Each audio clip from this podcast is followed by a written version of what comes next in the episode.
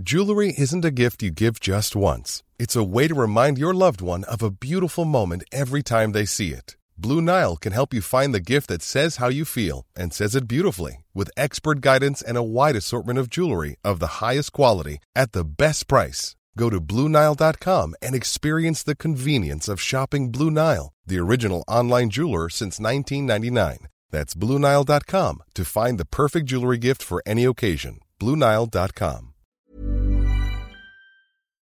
Las diez y media, las nueve en Canarias. Domingo Soriano, buenas noches. ¿Qué tal, Brandao? Juan Ramón Rayo, buenas noches. ¿Qué tal? Buenas noches. Bueno, a ver, porque eh, que sepáis que os están escuchando ahora mismo eh, desde el PP para que eh, ver, oye, cómo se explica lo del Reino Unido, porque en el gobierno no paran de meterse con nosotros. Dicen que lo que ha hecho Trust eh, y que ha provocado la caída de la libra y que la que decía iba a ser Margaret Thatcher a las primeras de cambio eh, diga, uy, que no, que me equivoqué, he escuchado al pueblo, pues eh, quito lo de la rebaja que iba a hacer para eh, los ricos y no sé qué. Le están diciendo, anda, mira, fijo, lo que está pasando en el Reino Unido es lo que quieres tú para España. Escuchad cómo el discurso es el mismo en Montero, en Calviño, en Yolanda Díaz. Fíjense lo que ha pasado en el Reino Unido. Por cierto, que el Partido Popular no se termina de explicar con lo que ha pasado en el Reino Unido. Allí escuché al señor Juan Bravo y dice que no ha dicho que quería bajar todos los impuestos. A mí todos los días me preguntan sobre bajadas masivas de impuestos. Ya no sé lo que quiere el Partido Popular, es un donde digo, digo, digo ahora Diego, después de los mercados cómo han reaccionado y lo que está claro es lo que viene repitiendo como un mantra este gobierno. No se puede en este momento, bajo ningún prisma, protagonizar una bajada masiva generalizada de impuestos. Ustedes lo que están es jugando al despiste. No quieren que hablemos de la bajada generalizada de impuestos que propone el Partido Popular porque la semana pasada el Reino Unido ha tenido que dar marcha atrás en una política fiscal idéntica, calcada a la que defiende el Partido Popular porque se han hundido los mercados financieros. Bueno, lo que ha quedado claro a la vista del de, eh, discurso del Partido Popular es que sus propuestas solo sirven para hacer quebrar países, como ha pasado en el Reino Unido, para hacer marketing o para hacer oposición. Para gobernar no sirven. Bueno, pues hay una, como ven, eh, estrategia por parte del gobierno para decir lo del Reino Unido es lo que quiere Feijóo y lo del el Reino Unido eh, hundiría a España como eh, eh, se está hundiendo el Reino Unido. Y ante esto, vosotros, mis expertos, ¿qué decir? Rayo, Domingo. A ver, era muy previsible que esto iba, iba a ser un caballo de batalla propagandístico. Eh, a mí lo que me sorprende inicialmente son las declaraciones de Yolanda Díaz. Es decir, me cuesta imaginar una cara dura mayor que, que estar diciendo lo que está diciendo. Eh, Yolanda Díaz forma parte, será candidata de una coalición donde estará Unidas Podemos y Unidas Podemos nació, creció y, y prosperó bajo el discurso anti-austeridad, diciendo que era mentira eso de que un gobierno, un Estado, no pudiese gastar más de lo que ingresa, que eso de que los mercados nos estuvieran atacando era todo por especulación, que si el Banco Central entraba y sostenía la deuda, que no había absolutamente ningún problema y que no había que hacer ningún recorte, que todo, ese, todo eso era antisocial y que las exigencias de cuadrar las cuentas, que nos olvidáramos de ellas porque no eran tan importantes. Y ahora está diciendo que bajar un poco los impuestos, que tampoco es que los fueran a bajar masivamente, ni mucho menos, pero bajar un poco los impuestos, es decir, recaudar menos de lo que gastas, quiebra estados. Sí, lo que algunos ya decíamos y por eso defendíamos que había que cuadrar las cuentas. Eh, parece que cuando los mercados atacan a países que aplican políticas que a ti no te gustan, entonces ya no es cuestión de reivindicar la capacidad ilimitada del Estado para gastar cuanto quiera con independencia de los ingresos, es decir, de endeudarse todo lo que quiera, ni tampoco hay que reivindicar la soberanía. Nos acordamos de esto, ¿no? De cuando los mercados nos, atacaban y atacaban no solo a la deuda, sino a la soberanía de España. Bueno, no he oído a nadie de izquierdas defender la soberanía de Reino Unido frente a los mercados para, para bajar impuestos. Eso es lo primero que, que me sorprende de este discurso que protagonizado por Unidas Podemos. Lo segundo, eh, a ver, eh, el, problema no está en bajar impuestos. A los mercados que se bajen un poquito o que se suban un poquito también los impuestos les da más o menos igual. Eh, lo que preocupa a los mercados es si la deuda a largo plazo se va a pagar o no se va a pagar. Y lo que han criticado, lo que han atacado los mercados en Reino Unido, no ha sido per se la rebaja de impuestos, sino algo que nosotros mismo critiqué la semana pasada aquí, y es la bajada de impuestos sin recorte de gasto. Es decir, bajar impuestos emitiendo deuda por parte de un país que ya está muy endeudado. Eh, si Reino Unido hubiese bajado impuestos bajando el gasto, pues no habría habido ningún problema.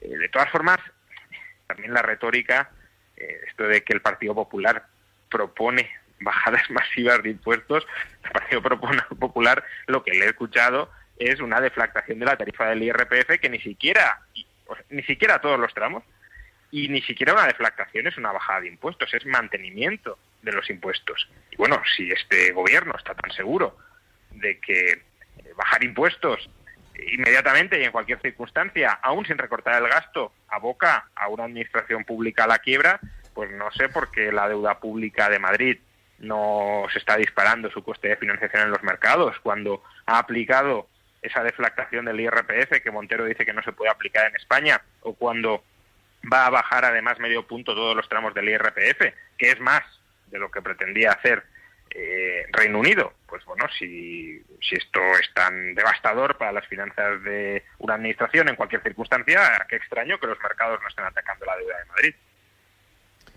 Sí, a mí, a mí el eh, escuchar a, a, Yolanda Díaz o a María Jesús Montero hablar sobre los mercados, celebrar que celebrar la, porque eso es lo que estaban haciendo, estaban celebrando que los mercados, eh, que los grandes inversores internacionales, la sabiduría de todos ellos había detenido los malvados planes del gobierno conservador británico. Tiene un punto de, no sé si iba a decir de justicia poética, desde luego de, hipocresía brutal y eh, ya veremos cuando esto vuelva a cambiar, porque eh, los mercados ahora están avisando al Reino Unido, pero los mercados en el momento en que la situación en Europa más o menos se normalice, van a empezar a... ya lo hacen, ¿no? Ya lo están haciendo a señalar a Italia, nos van a señalar a nosotros y nos van a decir que no, que nuestros costes de financiación hasta ahora han sido absurdamente bajos respecto a los fundamentales de, la economía española, porque teníamos detrás el respaldo y el aval del Banco Central Europeo, que es como decir de las principales economías de la eurozona, pero que solos no tendríamos esa, esa situación. Y eh, luego, en segundo lugar, aparte de, constatar que bueno que ya los, grandes inversores internacionales que especulan o que apuestan contra la moneda inglesa ya no son unos buitres, sino que son unos concienciados ciudadanos que no permiten al gobierno británico eh, destrozar su estado del bienestar. Yo creo que esto lo que sí que nos enseña es que prácticamente cualquier gobierno, yo diría que yo todos los que yo conozco en el mundo occidental, enfrentado a la tesitura final de recortar gasto o subir impuestos, va a elegir siempre subir impuestos o no bajarlos. Es decir, esto es lo que llevamos viendo desde el año 2008 desde la crisis financiera que luego se trasladó en Europa, se cambió a, una crisis de deuda soberana, todos los gobiernos intentaron, porque además políticamente es lógico que lo hagan, subir o prometer más gasto y al mismo tiempo no ser especialmente duros desde el punto de vista fiscal, porque bueno, eso tiene un coste electoral. Todos los gobiernos siempre intentaron más o menos manejarse en, esas dos mm, eh, aguas que siempre son complicadas, porque evidentemente por mucho que digamos que bajar impuestos puede estimular la actividad económica, eso es verdad, pero hay, hay un límite a partir del cual, pues si tú bajas mucho los impuestos, te va a bajar la recaudación y todos los eh, eh, países intentaron más o menos mm, eh, llevar a... Intentaron manejarse evitando las peores políticas de los dos lados, ni recortes de gasto ni subidas de impuestos. Pero al final, cuando estuvieron en una situación con el agua al cuello, todos siempre acabaron subiendo impuestos, todos acabaron siempre, eh, la, la, cuerda se rompió siempre por el mismo lado. Y el gobierno británico lo ha vuelto a demostrar. Como decía Rayo, aquí el problema no es de bajar impuestos, el problema es de cuadrar las cuentas y eh, los gobiernos, cuando realmente se enfrentan a ese problema, no quieren saber nada de recortar el gasto porque es durísimo, porque electoralmente eh, creen que no va a ser entendido porque hay unas dinámicas que a mí es lo que me parece más peligroso en Europa. En los últimos 50 años y sobre todo en los últimos 20 eh, se han acentuado. Hay una serie de dinámicas de eh, gasto casi inevitable. Es decir, gasto que se, que se, que se retroalimenta y que parece imposible de parar. Hay algunos estudios, muchos de ellos están en Estados Unidos, pero yo creo que en Europa la, tendencia sería todavía más importante, que es esto de, ellos lo llaman como gasto, eh, gasto que se sucede a sí mismo, gasto que... que, que se retroalimenta. Bueno, que no tienes que, aprobar cada año en el presupuesto. Es decir, parece en ocasiones como que el presupuesto se parte de una especie de, hoja en blanco y el gobierno va diciendo voy a gastar en esto, en esto, pero hay gastos que no, hay gastos que te vienen de atrás y que incluso un gobierno al que no le gustase estaría semi obligado a afrontarlos. Pues yo qué sé, las pensiones, es muy claro, el pago de los intereses. Pues cada vez más cada vez más el presupuesto público está dominado por ese tipo de partidas. Hace 60 años, en los años 50, años 60, cuando se empezó a mirar en Estados Unidos, a lo mejor ese gasto suponía el 30 al 40% del presupuesto. Y ahora estamos en el 70 o el 80% de un gasto que incluso el ministro de Economía más liberal le costaría probablemente unos cuantos ejercicios contenerlo porque es que eh, es como que te arrolla, es una marea que es como, no, no, estos son compromisos de gasto que vienen de atrás y que se perpetúan en el futuro. Y cada vez más las cuentas públicas son así, con lo cual es muy difícil para ningún gobierno, desde luego muy difícil en el corto plazo. A lo mejor algunas reformas estructurales a un medio plazo de 8 o 10 años, pero en el corto plazo es muy difícil realmente eh, atajar, eh, meter la tijera en los presupuestos porque esto es todo gasto como que se supone que tiene que seguir ahí. Los intocables de Leondes. Em, hablando de mercados, se ha pegado un festín hoy eh, la bolsa española, en general las bolsas, pero la bolsa española ha tenido la mejor sesión desde marzo.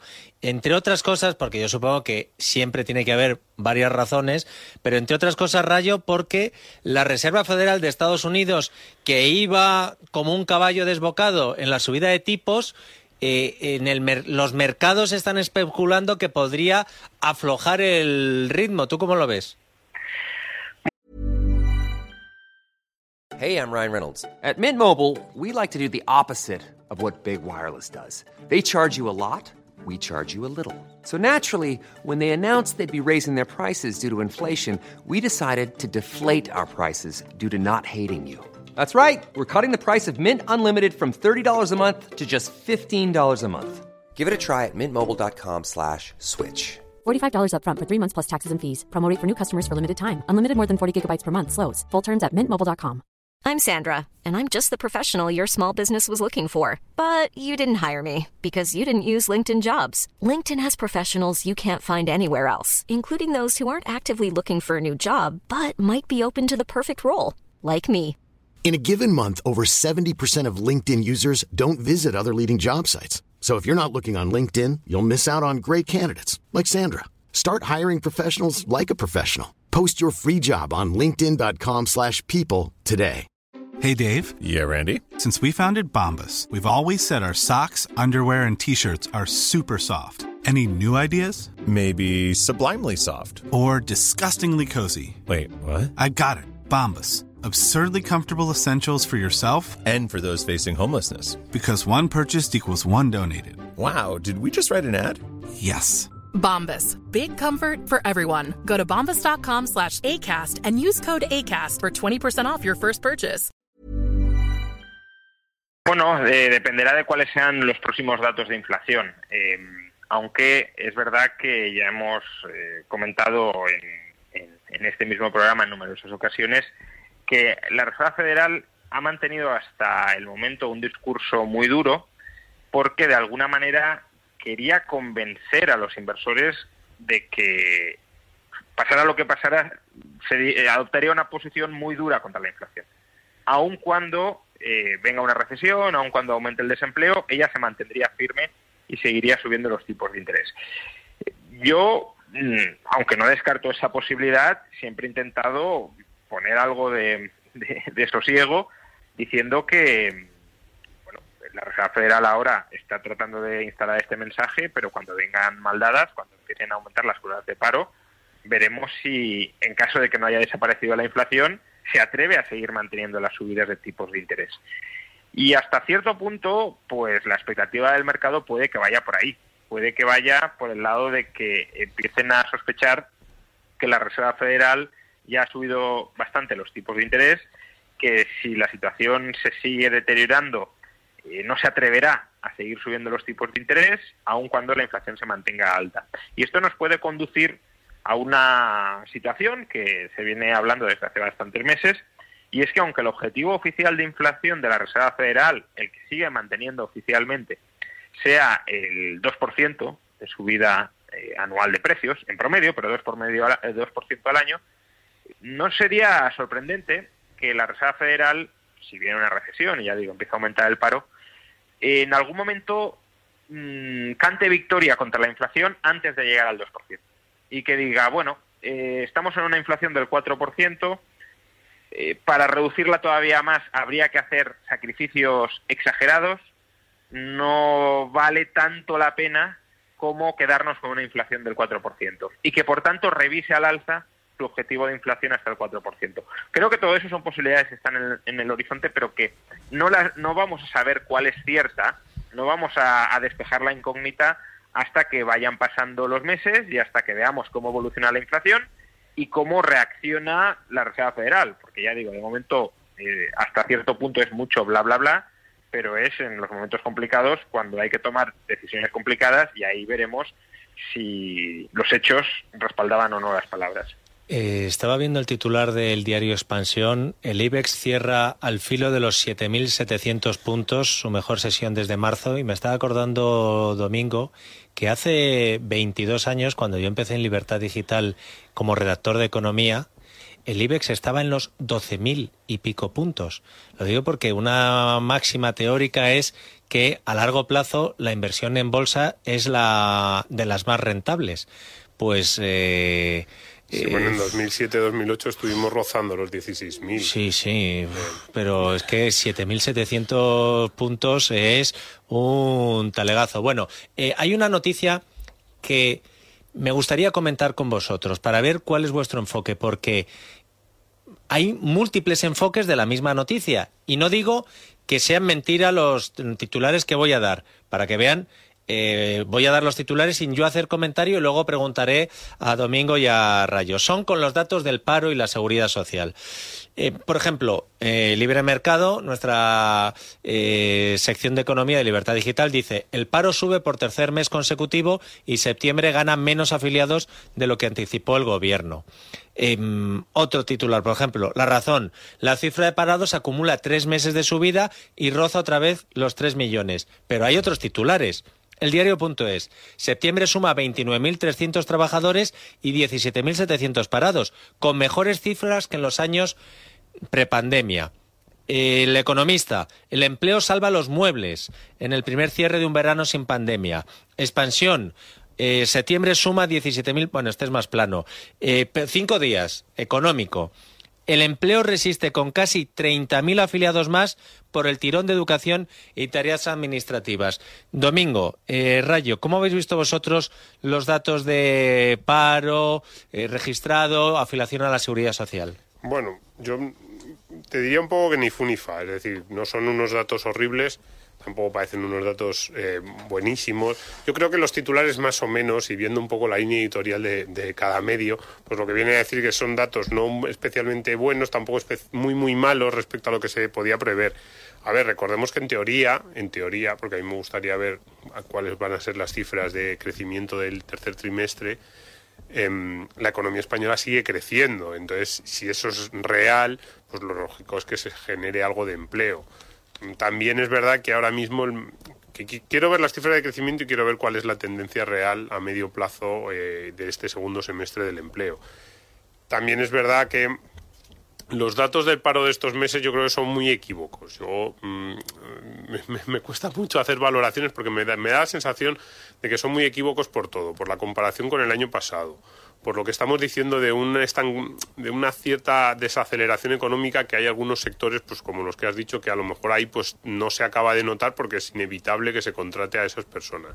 Entonces, a mí, la visión a medio plazo, porque los datos del mes a mes, sinceramente, es que aportan poco, porque puede haber muchas cuestiones que, los... Eh, que los distorsionen. A mí la visión a medio plazo lo que me da la sensación es que los últimos dos trimestres son claramente de estancamiento y eh, digamos, de, que se ha parado eh, la tendencia eh, alcista o la tendencia favorable en el mercado laboral.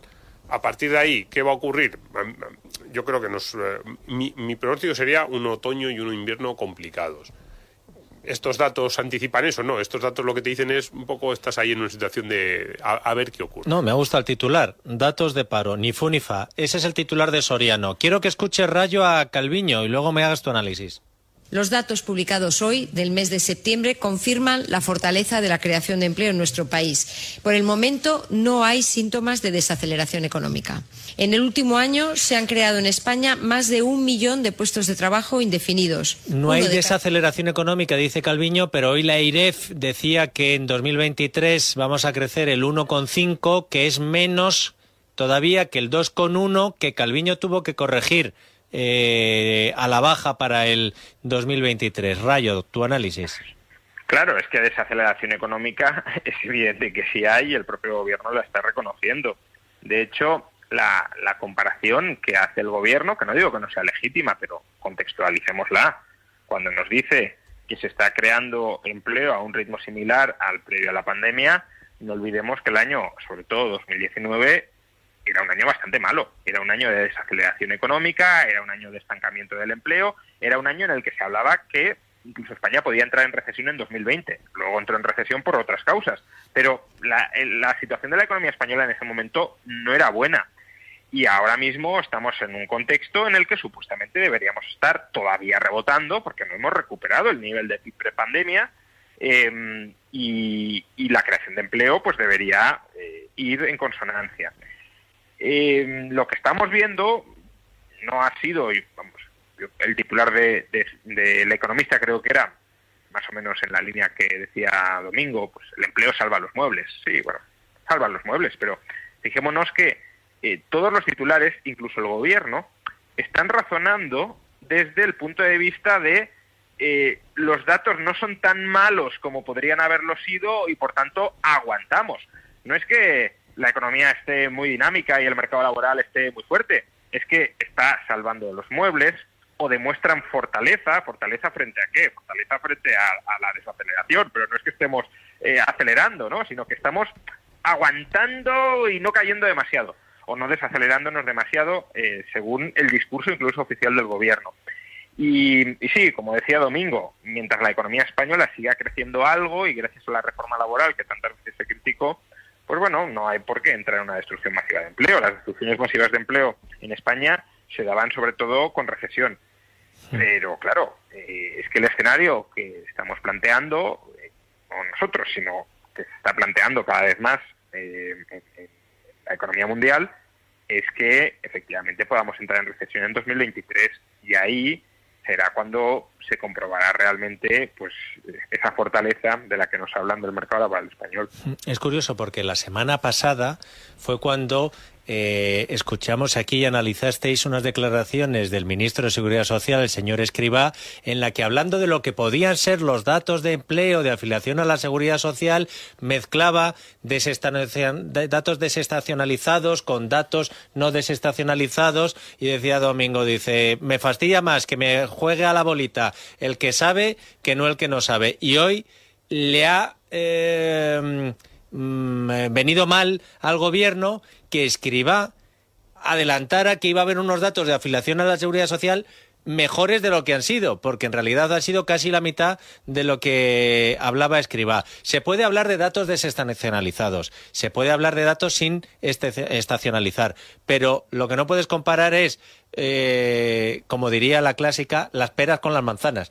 O vas a peras o vas a manzanas porque si no estás eh, mm, confundiendo al personal. No, y a ver, el juego con las estadísticas de este gobierno, yo no sé si lo acabo de entender desde el punto de vista, a ver, el punto de vista económico no lo entiendo, desde el punto de vista de la imagen o la propaganda, pues bueno, puede que ellos crean que sí que les sirve. Pero esto de ir presentando datos de paro prácticamente cada 15 días, paro y afiliación, porque presentan los finales de cada mes, luego a mitad de cada mes dan como el adelanto, otra vez a finales de cada mes entonces tienen que mm, eh, recuperar el adelanto para ver si el dato final ha sido como ellos preveían o no y luego claro están los del INE y la EPA que bueno eso nos da el, gobierno exactamente pero como que vuelven a confundir yo creo que genera muchísima más confusión en la opinión pública que lo que sería un calendario más normal que sería bueno pues como el que había toda la vida da el final de cada mes de paro registrado luego el de la EPA que a mí me parece más eh, no tanto más fiable, sino o más representativo, la palabra quizás sería representativo, y ya está. Pero sí, sí, se meten ellos mismos en líos en ocasiones, en eso tienes razón. Rayo, un abrazo, hasta la semana que viene. Un abrazo, nos vemos. Even when we're on a budget, we still deserve nice things. Quince is a place to scoop up stunning high-end goods for 50 to 80% less than similar brands. They have buttery soft cashmere sweaters starting at $50, luxurious Italian leather bags, and so much more. Plus, Quince only works with factories that use safe, ethical, and responsible manufacturing. Get the high-end goods you'll love without the high price tag with Quince. Go to quince.com slash style for free shipping and 365 day returns.